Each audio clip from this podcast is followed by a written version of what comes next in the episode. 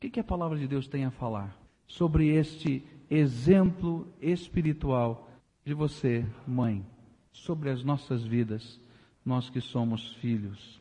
Abra sua Bíblia em 1 Samuel, capítulo 1, versículos de 12 a 18, e vamos estudar a palavra de Deus.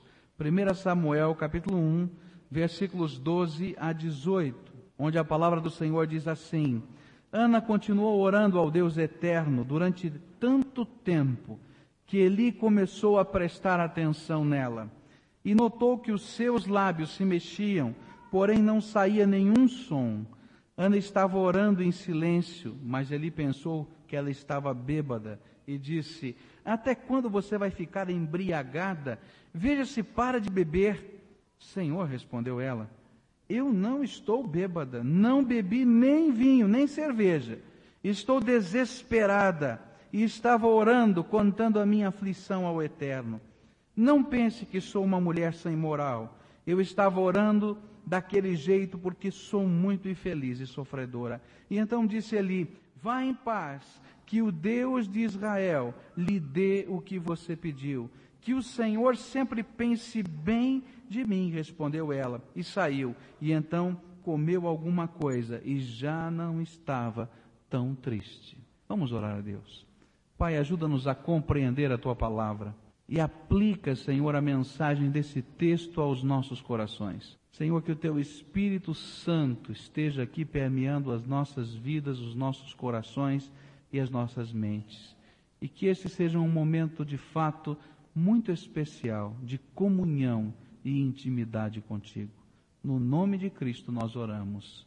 Amém, Senhor. Quais foram as atitudes espirituais desta mulher, Ana? Uma mulher que tinha vários problemas, ela estava se dizendo aflita e angustiada. Aflita e angustiada porque não podia ter filhos. Havia um desejo muito grande no seu coração em conceber. Casada que era, e naquele tempo ainda talvez com mais dificuldade diante do costume daquela sociedade, onde uma mulher que não tinha filhos era considerada uma mulher quase que maldita. E de repente aquilo era um peso tão grande no seu coração. Seu marido tinha uma outra mulher, a bigamia existia naquele tempo, e a sua consorte tinha filhos e ela não tinha. E a luta do coração era maior ainda. E cada vez que eles iam até a cidade onde estava o tabernáculo de Deus, e uma vez por ano assim faziam, e era o dia da festa da família, era o dia da ação de graças, era o dia em que as pessoas se reuniam para agradecer a Deus, para louvar o seu nome, para testificar de tudo quanto ele havia feito. Então eu posso imaginar naquela reunião, quando o sacrifício era feito, era uma espécie de um churrasco, e eles ficavam ali sentados à entrada do tabernáculo, comendo e dando graças a Deus e festejando, e todos comiam e ela não comia nada. E todos estavam alegres e ela não podia estar alegre.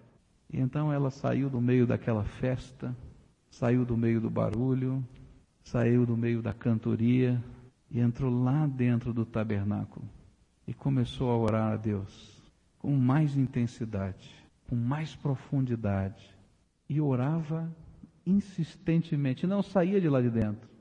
A festa estava acontecendo lá fora. A Bíblia diz que Eli estava sentado na sua cadeira à porta do tabernáculo. Estava vendo a festa de várias famílias, mas lá dentro ele começou a prestar atenção numa mulher que não saía de lá. Uma mulher que balbuciava, fazia alguns barulhos, mas que não eram inteligíveis, não se podia compreender, como quem está resmungando. Mas ela estava orando e orando, orando e orando e orando. E lá dentro do coração havia uma batalha de fé a favor dos filhos que ela não tinha, dos filhos que ela ainda não podia ter. Uma luta pedindo a Deus um filho, pedindo a Deus filhos. Conceber para Ana foi uma experiência de oração e uma experiência de fé. Não sei se para cada um de nós, não é? Que somos pais, assim aconteceu. Mas Ana teve essa experiência profunda com Deus, buscando de Deus a bênção, a direção, o milagre para que ela pudesse ter os seus filhos consigo. Talvez este seja um sentimento que poucas pessoas possam entender. Talvez se você já viveu a experiência de Ana, a dificuldade de ter filhos, a espera. Eu me lembro que quando nós decidimos ter filhos, eu e minha esposa, nós começamos a planejar, dissemos, bom, agora está na hora de ter filhos. E demorou um pouquinho para minha esposa engravidar. Não foi no primeiro mês que ela engravidou. E eu me lembro com que ansiedade nós aguardávamos saber se ela estava grávida ou não. E me lembro com, lembro com que decepção passou o primeiro mês e passou o segundo e nós estávamos angustiados no nosso coração. E tantas dúvidas, mas por que, que ainda não, não chegou a hora? E nós estávamos, a nossa espera foi tão pequena, mas apesar disso, o nosso coração estava em luta. Eu não sei como foi a sua experiência em ter os seus filhos, mas a grande lição espiritual que Ana nos mostra, nos apresenta, é a nossa necessidade de Deus para assumir as responsabilidades das mais simples que existam na vida, das mais normais que existam na vida. Nós precisamos de Deus. E nós precisamos da graça do Senhor Jesus. E nós precisamos da intervenção do Senhor. E nós precisamos clamar a Deus. Ana, talvez porque premida pela necessidade, nos dá um exemplo de que precisamos orar a Deus e com fé apresentar cada detalhe, cada circunstância e cada coisa e cada pessoa que é importante na nossa vida. Eu costumo dizer aos jovens, e vou repetir, peça a Deus que lhes dê um marido ou a esposa que vem dele. Peça, porque nós precisamos de Deus para assumir a responsabilidade do casamento. Peça a Deus, moço, moça, que lhe oriente na vocação que o Senhor tem para você. Peça a Deus para que lhe abençoe nos seus estudos. Peça a Deus, jovens casais, que Deus lhes abençoe com os filhos. E que Deus já prepare, desde agora, a personalidade, a maneira de ser do seu filho. E que Deus prepare você para receber o seu filho. E eu diria aos pais que já têm os seus filhos, peçam a Deus para que Deus os ensine a educá-los porque nós precisamos do Senhor para cada detalhe, para cada momento da nossa vida. Ana aprendeu de uma maneira muito dura que ter filhos, educá-los, trabalhar com eles nesse tempo que Deus nos permite tê-los, é um ato da graça e da misericórdia de Deus. Porque Deus divide conosco um dos privilégios que é dele, o privilégio da criação. Deus permite que nós possamos estar criando um novo ser, gerando um novo ser. Esta que era uma qualidade dele, e esta que era uma virtude dele, em criar todas as coisas. E ele divide esse privilégio conosco. Mas nós precisamos dele para cada momento em que desfrutamos desse privilégio. Eu acho que Ana nos ensina que tudo em nossa vida deve ser uma experiência de oração e de fé.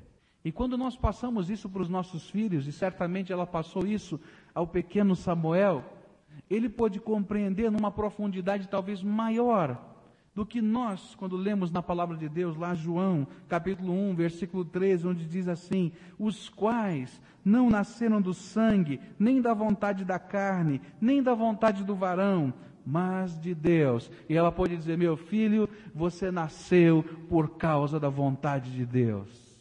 Meu filho, você foi um presente do Deus eterno. Meu filho, você é precioso para mim, porque Deus me deu você de uma maneira tão especial. E eu sei que Samuel ouviu isso bem pequenino, e ouviu isso não uma só vez, mas várias vezes, e pôde compreender o privilégio, a benção que era ele ter nascido porque Deus assim o quis e Deus preparou todas as coisas. Mas há uma segunda atitude espiritual de Ana que nos serve de exemplo. Ela recebeu um filho e emprestou esse filho, colocou, deu a esse filho dedicação total.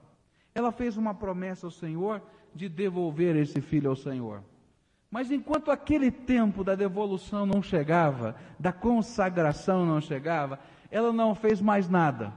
Ela se dedicou exclusivamente ao seu filho. E disse ainda a palavra de Deus que enquanto a sua família viajava ano a ano para celebrar e fazer aquela festa. Ela disse: Não, eu não posso sair daqui, eu tenho que cuidar do meu pequenino Samuel, aquele que Deus ouviu, aquele que Deus me deu. E havia ali uma entrega: Não vou sair daqui, não vou perder um minuto com ele, porque ele foi uma bênção que Deus me deu. E aqui há um exemplo do Senhor para as nossas vidas. Deus coloca na nossa mão, nós que somos pais, você que é mãe, Deus coloca na nossa mão seres que precisam ser lapidados, trabalhados, instruídos, fortalecidos.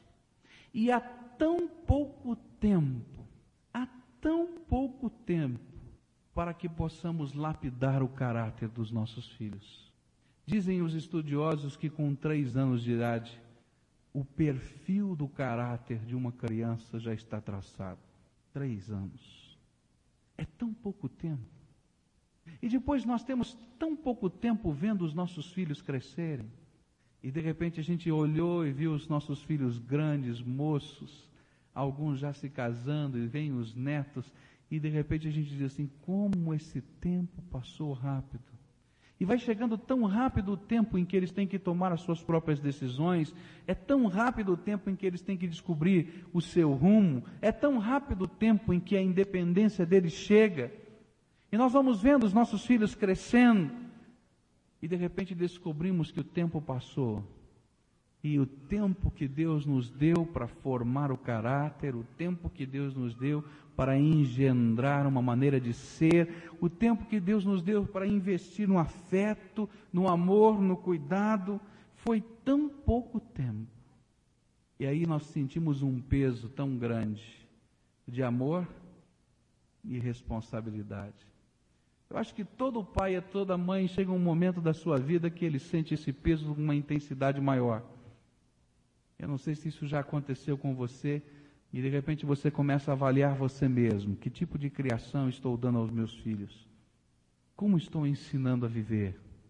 Ou pelo menos quando a gente olha para trás e diz, e agora, será que fiz certo? Eu acho que isso é um sentimento que todo pai tem. E à medida em que o filho vai crescendo, vai chegando à adolescência e à juventude, eu quero dizer para vocês, jovens, se tem uma coisa que o pai morre de medo, é de ter falhado com vocês. Sabiam disso? Às vezes, né, ele faz aquele rosto firme, né? A mãe faz aquela maneira, não é assim, mas há um sentimento lá dentro de toda mãe, de todo pai. Será que eu falei com os meus filhos? Será que estava certo? E eu quero dizer a vocês todos, eles tentaram fazer o melhor. E muitas vezes, quando eles falham, eles precisam receber de vocês o perdão e a restauração. Agora eu quero dizer também a vocês, filhos, em nome deles, um outro grande medo que eles têm, na medida em que vocês vão crescendo, é que eles sabem que para cada caminho certo nesta vida, existe pelo menos dez, existem pelo menos dez caminhos errados. E quando vocês começam a crescer e ter que escolher os caminhos desta vida, eles morrem de medo. Porque assim como eles torceram para você lá no esporte, e eles estavam na primeira fila, quem sabe até tocando panela e amassando panela, dizendo, vai filho! Não é assim? Ou então dizendo, olha, eles estão olhando para a vida de vocês e torcendo para que vocês sejam felizes. E assim como a gente tem um medo, quando o filho é goleiro, que ele tome um frango, né? Os pais ficam olhando para a vida e dizendo: Espero que ele não fale. Mas é tão pouco tempo. E o tempo passa tão rápido, tão rápido. E às vezes o sentimento que nós temos e que precisamos ter é o sentimento de uma mulher que escreveu, mãe de seis filhos. Ela escreveu assim: Sou missionária de Deus entre os meus filhos. Seis pares de olhos pequenos e vivos me vigiam constantemente, e seis pares de ouvidos escutam atenciosamente todas as minhas palavras, e desejo que jamais meus filhos vejam em mim coisa alguma que não devam imitar. Ana teve tão pouco tempo, mas de certo esse era o seu sentimento. E a cada dia que passou com o seu filho, passou entendendo que era um grande privilégio de Deus e era uma grande responsabilidade que Deus lhe dava. E mesmo quando colocou o seu filho lá na casa de Deus e o devolveu ao Senhor, quando vinha cada ano com a sua nova túnica, com a roupa nova que ela trazia, ela vinha com o coração apertado, tentando fazer mais alguma coisa para engendrar, para lapidar o coração do seu filho. Mas a última lição que eu quero dividir com vocês nesse dia tão especial, e essa talvez seja a mais impressionante e a mais difícil para a mãe e para o pai, é quando nós temos que entender que os nossos filhos não são nossos. Já parou para pensar nisso? Não nos pertencem. É duro entender isso, não é? Eu me lembro uma vez que, que estava para fazer um casamento e uma senhora me procurou. E ela chorava e chorava e disse: Pastor, há uma semana que eu não paro de chorar. Eu estou chorando. Eu não devia chorar, mas estou chorando, pois vou perder o meu filho. Eu não durmo mais. Está chegando o dia do casamento dele, mas eu não durmo. Estou perdendo meu filho. E quantas vezes nós olhamos para os nossos filhos e à medida que eles vão crescendo, a gente vai percebendo uma grande coisa, uma grande lição. Os nossos filhos não nos pertencem. Deus nos deu o privilégio de cuidar deles por um pouco de tempo, mas eles não são nossos. E Ana nos ensina uma lição preciosa.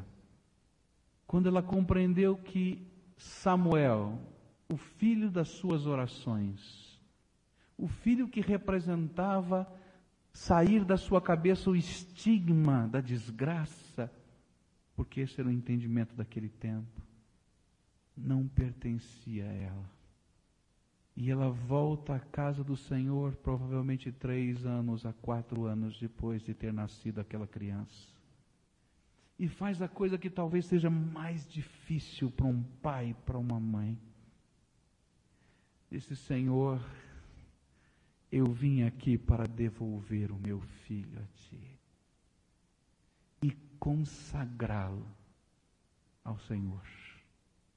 E sabe o que é que me impressiona em Ana? A gente fala tanto em Abraão, em Abraão. Abraão levou o seu filho lá em cima da montanha para aquele sacrifício. Mas Abraão levou o filho para casa, depois da sua experiência com Deus, não foi? Ora, Ana deixou lá no altar de Deus. Devolveu de fato ao Senhor. O que Ana nos ensina é que nós devemos, como pais, como mãe que você é, entender que os nossos filhos não nos pertencem. E devemos o mais rápido possível consagrá-los ao Deus eterno, que pode tê-los na mão durante toda a existência. Pois se nós não fizermos isso, guardarmos para nós, vamos perdê-los do mesmo jeito. E quem sabe o percamos, ou os nossos filhos serão perdidos, quem sabe para sempre. Mas quando devolvemos ao Senhor e colocamos estas joias preciosas na mão do Deus eterno, e os consagramos de fato a Ele, nunca os perdemos de verdade. Porque Deus os guarda para si e permite que nós estejamos com eles, vendo a glória que o Senhor está realizando através das suas vidas. Consagre o seu filho ao Senhor antes de nascer. Consagre o seu filho ao Senhor depois que nasceu. Mas devolva o seu filho ao Senhor. E entenda que privilégio é esse. E quando o seu filho tiver condições de entender o que significa isso, compartilhe isso com ele. Se há uma coisa tão gostosa de ouvir dos nossos pais, é a expressão: olha, um dia eu consagrei você ao meu Senhor. E como isso nos faz bem. Não que estejamos dizendo, olha, meu filho vai ser pastor, meu filho vai ser missionário, vai... não, porque não somos nós que decidimos o futuro nem somos nós que determinamos os caminhos da vida, mas simplesmente diremos aos nossos filhos: Olha, meu filho, você foi a joia mais preciosa que Deus me deu, e eu não podia guardá-la só para mim. Coloquei no cofre do Deus eterno, devolvi ao Senhor, e você é dele. E eu sei que a mão do Senhor, e a bênção do Senhor, e a graça do Senhor hão de estar sobre a sua vida. E que o Senhor mesmo há de colocar a sua direção sobre você. Nós, pais, temos perdido aquele sentimento de consagração dos nossos filhos a Deus. Um sentimento tão precioso que percorreu a Bíblia toda. Uma das coisas mais bonitas do Antigo Testamento era a bênção do pai sobre o filho. Ah, ela tinha os seus aspectos é, é, legais, ela tinha os seus aspectos jurídicos, mas a coisa mais bonita e mais esperada era que a mão do pai estivesse sobre a cabeça do filho e o pai, em nome do Senhor, proferisse a bênção. E nós temos perdido isso. Consagre o seu filho ao Senhor desde cedo e diga a ele por que consagrou. Eu nunca vou me esquecer de, com 12 anos de idade, depois de uma experiência profunda com Deus, onde ele me chamava ao ministério.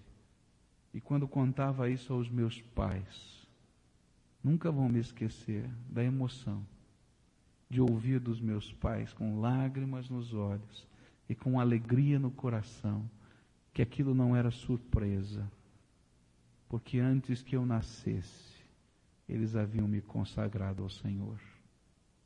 Ah, que coisa boa de ouvir isso depois da decisão tomada e consolidada, ainda que parecesse tão criança, mas depois de tantas coisas que Deus fez, aquilo foi o selo e a marca. Consagre, devolva, entrega, clame e confia, porque às vezes os caminhos de Deus nessa devolução não são os nossos caminhos. Quando Maria, mãe de Jesus, certamente e logo, muito cedo, teve que devolver o seu filho que não lhe pertencia, mas pertencia ao Senhor, que era o Messias de Deus. E certamente houve conflito no coração dessa mulher, e a gente pode perceber o conflito dela logo quando ele, aos 12 anos de idade, estava visitando os doutores da lei no templo. E a gente vai percebendo esse conflito. Como é que ela se sentiu olhando para os caminhos de Deus tão esquisitos e tão estranhos, quando todos os discípulos, ou quase todos os discípulos, foram embora e estava Maria, algumas poucas mulheres e João, o apóstolo, olhando para a cruz. Meus queridos, nós não vamos compreender muitos dos caminhos de Deus para os nossos filhos, mas nós cremos num Deus eterno, cremos num Deus sábio Cremos num Deus todo-poderoso e existem mãos melhores do que as dele.